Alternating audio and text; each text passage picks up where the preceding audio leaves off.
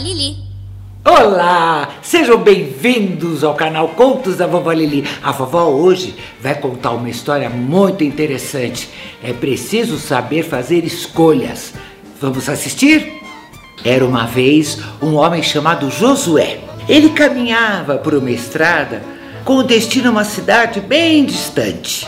Por um bom tempo, a estrada era reta, tranquila, mas quando ele estava se aproximando ao seu destino, ele encontrou uma bifurcação e ficou muito confuso de qual caminho seguir. O primeiro parecia reto, mais fácil e agradável, e o segundo era todo irregular, coberto de areia e pedras. Nesse momento, Josué avistou um menino sentado numa pedra e se aproximou dele. Boa tarde, meu filho. Você saberia me dizer qual dessas estradas me levará à cidade?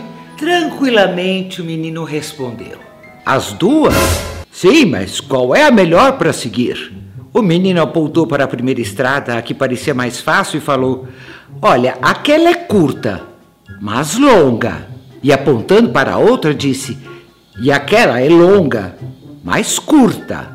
Josué coçou a cabeça sem entender o que aquele garoto estava querendo dizer e pensou: já que ambas vão me levar à cidade, vou seguir a que me parece mais tranquila. E tomou o rumo da primeira estrada. De fato, o caminho era mais fácil. Josué andava tranquilo, observando a paisagem. Chegou a avistar a cidade de longe, quando de repente o cenário mudou de figura. Já na entrada da cidade, ele se deparou com uma mata muito fechada que a circundava. Ai, esses galhos estão me arranhando todo. Nossa, por pouco esse outro galho não furou meu olho. Ah, uma serpente vindo em minha direção e parece venenosa. Socorro, quero sair daqui. E ele saiu correndo em desespero. Mas de repente, buft, caiu num buraco. Opa! Agora esse buraco! Ah, que sorte que não era tão fundo! Vou apoiar meu pé nessa fenda e vou conseguir escapar dessa armadilha. Que estrada horrível esta! Eu vou voltar para a bifurcação.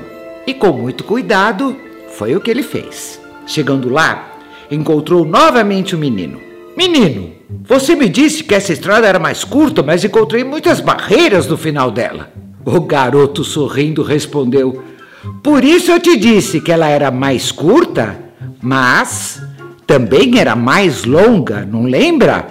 É, é mesmo, você falou isso. Acabo de receber e de entender a lição. Assim, Josué seguiu pelo segundo caminho. No início foi mesmo bem difícil com tanta areia e pedra, mas ele conseguiu atravessar todos esses obstáculos com paciência e tranquilidade. Depois, já chegando na cidade, a estrada se tornou tranquila.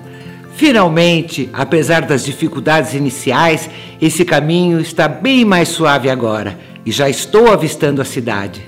Moral da história: nem sempre o caminho mais fácil é o melhor para você. E aí, pessoal, curtiram a nossa história? Boa, né? Sempre bons ensinamentos aqui no canal Contos da Vovó Lili. Então, inscrevam-se no canal, deixe seu like e deixe a sua mensagem para mim. Eu adoro ler as suas mensagens.